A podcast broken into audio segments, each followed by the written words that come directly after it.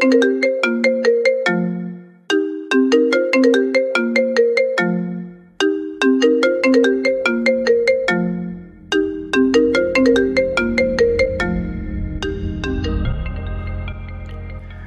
pessoal, sejam bem-vindos a mais um Drops do Seja Menos. Eu sou o Romulo e farei um pequeno resumo da conferência da Apple que ocorreu hoje, dia 22 de junho. É, data que foram apresentados para a gente os novos sistemas da Apple. Bom, a WWDC é, é uma conferência organizada pela Apple que ocorre na Califórnia e este ano não foi diferente. O Tim Cook, o CEO da Apple, ele começou o evento no Apple Park, né, dentro do auditório Steve Jobs Theater, porém tinha algo diferente. Não tinha um público, né? Devido a essa pandemia, então eles preferiam gravar o evento ao invés de realmente fazer uma live, né? Então o Tim Cook ele começou falando dos protestos recentes que ocorreram no país e agradeceram aos profissionais da linha de frente contra a Covid-19. Bom, Agora prepare-se porque tem bastante novidade. E a primeira novidade do evento foi o iOS 14, que é o sistema do iPhone, para quem não sabe. E antes rumorava bastante que o novo sistema ia chamar iPhone OS. Por quê? Porque os outros sistemas dos outros dispositivos é, têm um nome mais ou menos parecidos, né? Igual o iPad ele chama iPad OS, uh, a Apple TV chama TV OS e assim vai. Bom, mas agora confirmou e realmente se chama iOS 14, né? E, bom, o de cara a gente tem na tela de início os, os famosos widgets, né? Muita gente estava rumorando também e agora se comprovou nesse evento. E bom, antigamente eu mesmo, é, usuário de iPhone, eu mesmo não utilizava, eu realmente não utilizava esses widgets que por justamente estar escondido né, na, no lado esquerdo do iPhone, quem tem, eu já viu, né, sabe o que eu tô falando. E agora eles resolveram colocar na tela de início, que deu um grande passo, né, é, para a Apple, né, porque isso no Android com certeza é otimizado, né, é bem otimizado. E agora cons é, conseguimos colocar esses widgets uh, na tela de início, né?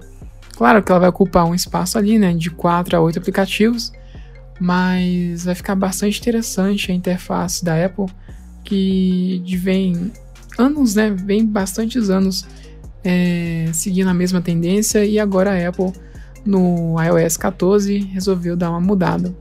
E você consegue o que? Você consegue arrastar é, para onde você quiser, né, criando um dinamismo uh, no sistema. E bom, a Apple apresentou também para a gente a biblioteca de apps, né, que é similar do Android, né, pessoal do Android que está escutando, com certeza está falando assim, isso já tinha no Android, eu entendo. Mas agora você vai conseguir visualizar todos os seus aplicativos eh, em uma lista, né? E a ideia da Apple justamente foi é, fazer esse forma de lista, porque é, como você vai ter diversas telas, né? Você vai tendo diversas telas com diversos aplicativos, por exemplo, a partir da terceira tela você já não consegue mais lembrar os aplicativos que você tem.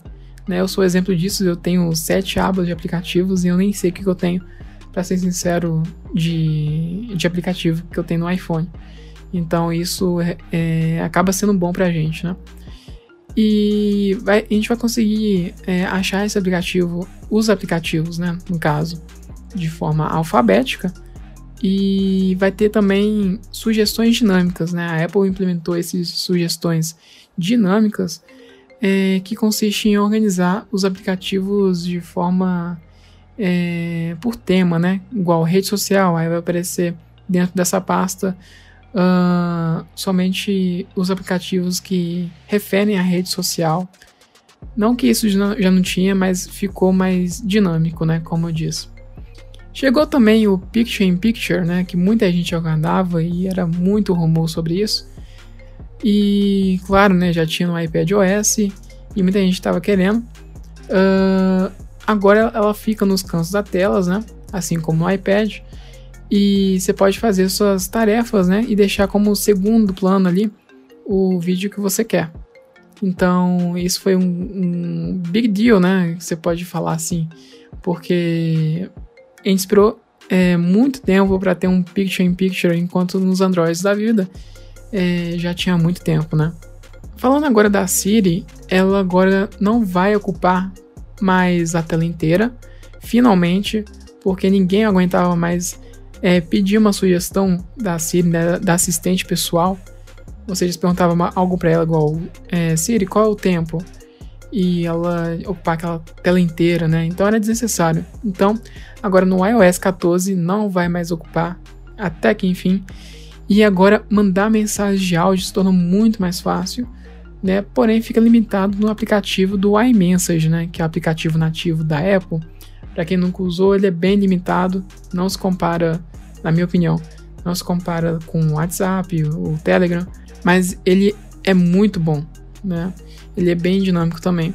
Teremos também é, dentro da Siri o aplicativo tradutor, né, que irá funcionar offline irá reconhecer automaticamente o idioma da tradução simultânea, ou seja, você chega num país com esse aplicativo do tradutor da Apple, você consegue fazer com que a pessoa converse com você, né? E ela vai, esse aplicativo vai traduzir, não que não seja diferente do, muita gente estar pensando do Google Tradutor, mas já é um grande avanço da Apple, né? Fazer o próprio aplicativo. Falando do iMessage, né? Que é, recentemente falei, uh, ele agora vai te permitir fixar chats importantes no topo da lista.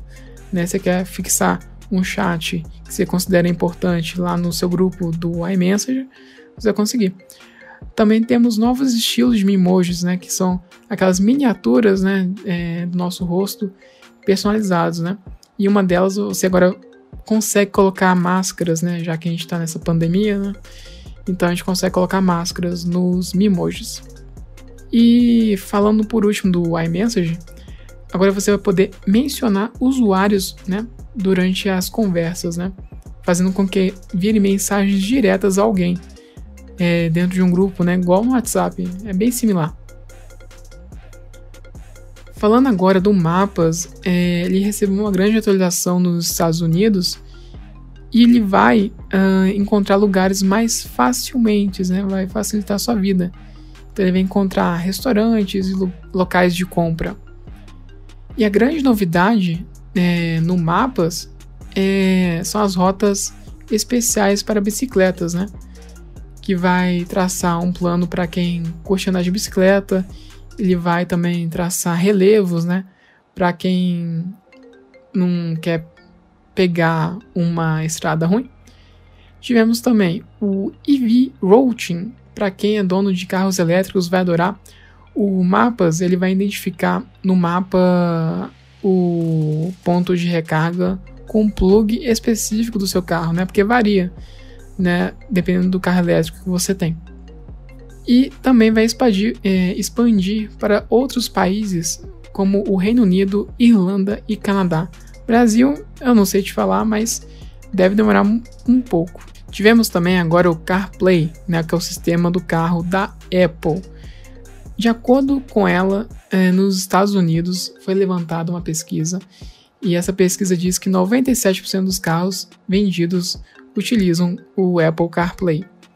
Uh, agora você pode mudar o wallpaper, né, deixando mais personalizado o seu carro. E também um ponto interessante é um sistema que chama CarKey, né? Que agora é disponível na BMW, mas deve expandir para diversos carros, né? E até então deve chegar para a gente uh, no mais tardar. Funciona através de NFC e pode compartilhar a chave com os outros contatos, por exemplo, com a sua família, com seu filho, podendo também limitar o tempo de uso da chave.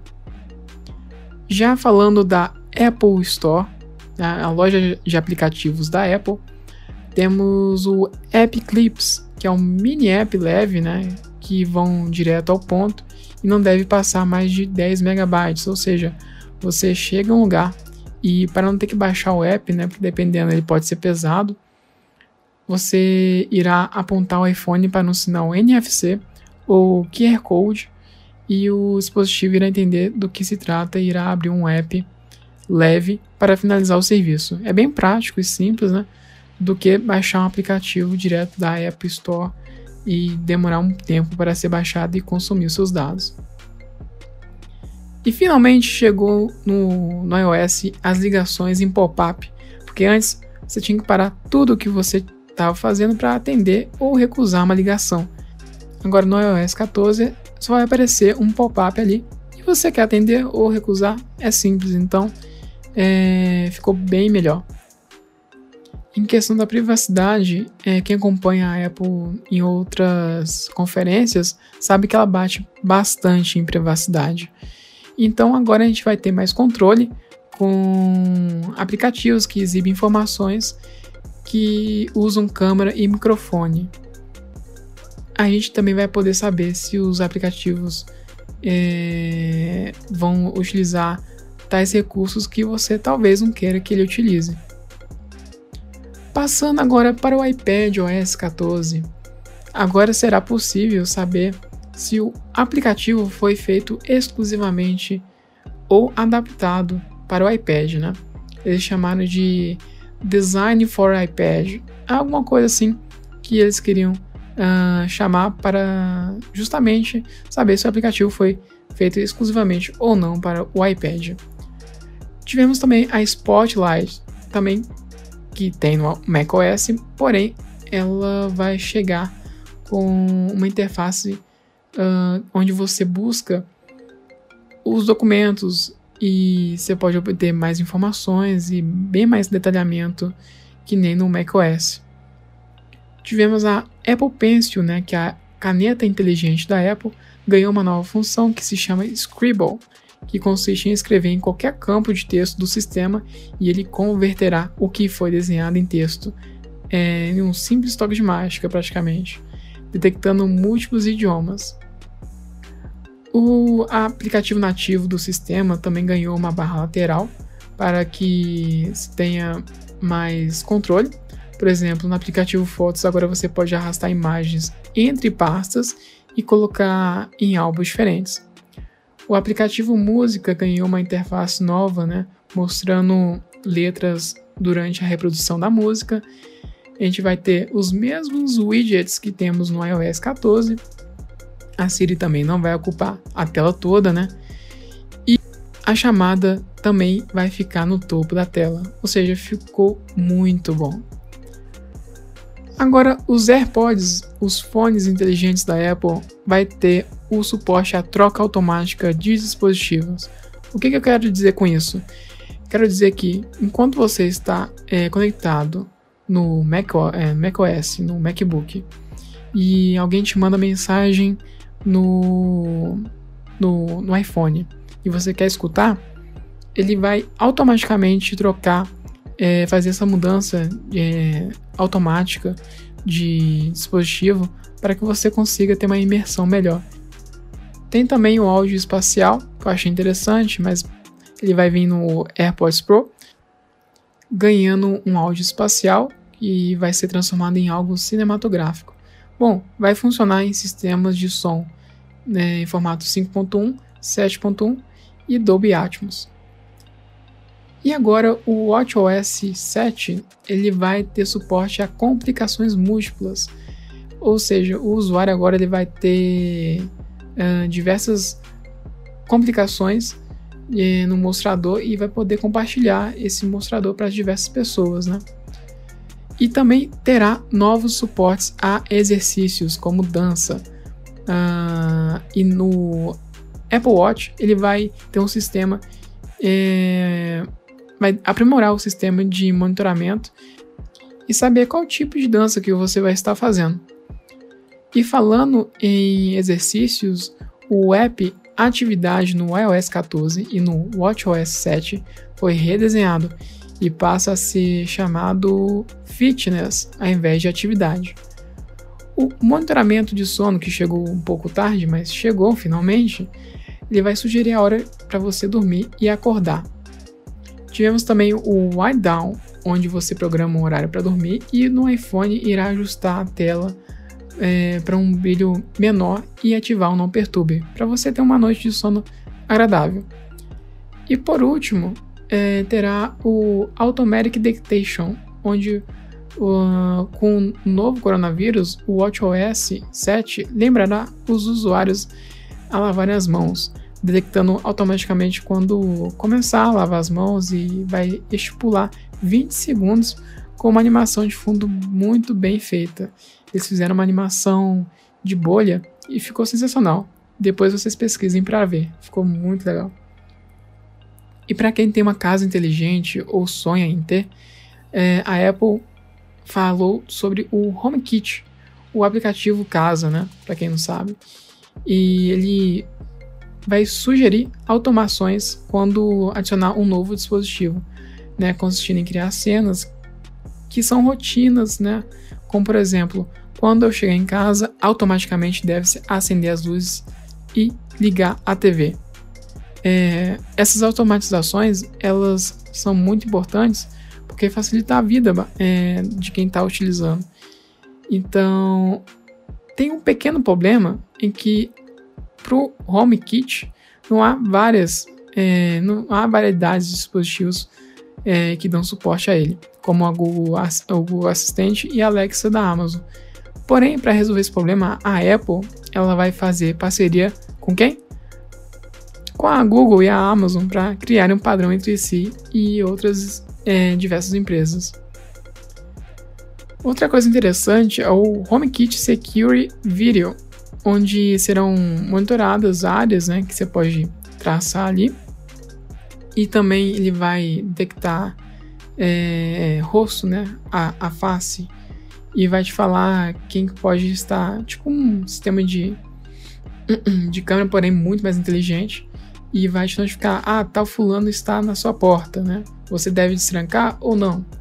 Então ficou muito mais interessante. Tivemos também o tvOS 14, né, que é o, o Apple TV, o sistema do Apple TV, tvOS 14. E agora vai ter suporte a multiusuário dentro da central de controle.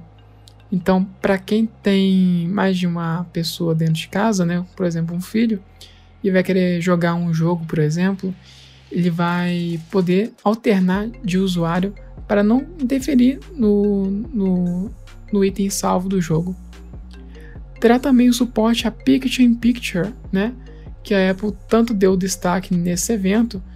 Então, por exemplo, enquanto você assiste um, um vídeo de exercício, é, como segundo plano você pode adicionar um Picture in Picture de um noticiário. A Apple TV Plus é, também mostrou uma nova série é, chamada Fundação, narrando um grupo de exilados que descobrem uma forma de salvar o Império Galáctico. Vai chegar na Apple TV Plus em 2021. E por último, tivemos o macOS com Refreshing Design, como a Apple chamou, que é um design novo. E esse novo sistema vai, vai se chamar Big Sur. Big Sur. Ou seja, ele acompanha um dock com os ícones padronizados, né? Que nem o iPhone tem. E o dock possui uma borda bem mais arredondada. Também tivemos um design novo para a barra de menus, notificações elas ficaram bem mais bonitas, um pouco parecida com o iOS e o iPadOS. Os widgets também vai ter o mesmo visual do iOS 14, né? Você vai poder colocar ele na tela de início e vai ter uma visão geral do sistema. O Mac Catalyst permite, vai permitir com que os desenvolvedores eles exportem aplicativos do iPad para o Mac. E a Apple destacou também o Safari, né, que ele está 50% mais rápido que o Chrome, com mais performance e vai exigir pouco da bateria. Poderemos também mudar o wallpaper quando você iniciou o Safari e permitindo colocar a própria foto, por exemplo. Também será possível verificar se os sites, o que, que os sites estão fazendo enquanto você acessa ele, né? Famoso tracker, né? E também teremos um pré-visualizador quando você coloca um ponteiro por cima da aba. E também um ponto interessante durante o evento são os chips ARM, né? Que serão utilizados bastante futuramente. Por enquanto, continuaremos com a Intel, mas o que é o chips ARM, né? Que é tanta Apple bateu nesse ponto? É uma arquitetura que já roda no iPhone, no iPad e são criados pela Apple. Então, ela fará com que a bateria dure, dure dias, né? e vai fazer com que seja uma performance bem melhor. Como exemplo, eles mostraram um aplicativo chamado Maya, que é um aplicativo de 3D, rodando no chip A12Z, que é um chip de iPad, ou seja, um aplicativo em 3D que é bem pesado, né? não é qualquer computador que aguenta, né? que suporta. E com esse chip ARM, ele já está conseguindo rodar. Outro exemplo usado foi um arquivo bem grande, um arquivo de 5 GB do Adobe Photoshop e ele conseguiu aguentar é, de uma forma bem, mas bem suave. Mostraram também um jogo chamado Shadow of the Tomb Raider, onde muitos computadores atualmente não rodam e o chip conseguiu rodar. E finalmente, a disponibilidade, quando que vai estar disponível? Bom, os sistemas eles estão disponíveis em betas no momento, né? Só para desenvolvedores. E a primeira versão beta pública que virá ao público, ela vai ser disponibilizada em julho. E a versão final será lançada no outono do hemisfério norte, mais ou menos em novembro, né? Uh, setembro, por aí. Então, se vale a pena baixar o beta, eu falo que não, porque pode dar bastante problema no seu iPhone e não é recomendado. Então eu sugiro uh, não fazer esse download desse beta e esperar a versão oficial a ser lançada pela Apple. Então é isso, galera. Eu espero que tenham gostado do resumo do, da conferência da Apple que ela realizou no dia 22. Uh, agradecer a Shockwave Radio e o Romanini na Speak Up pelo suporte. Vejo vocês no, no próximo podcast e falou!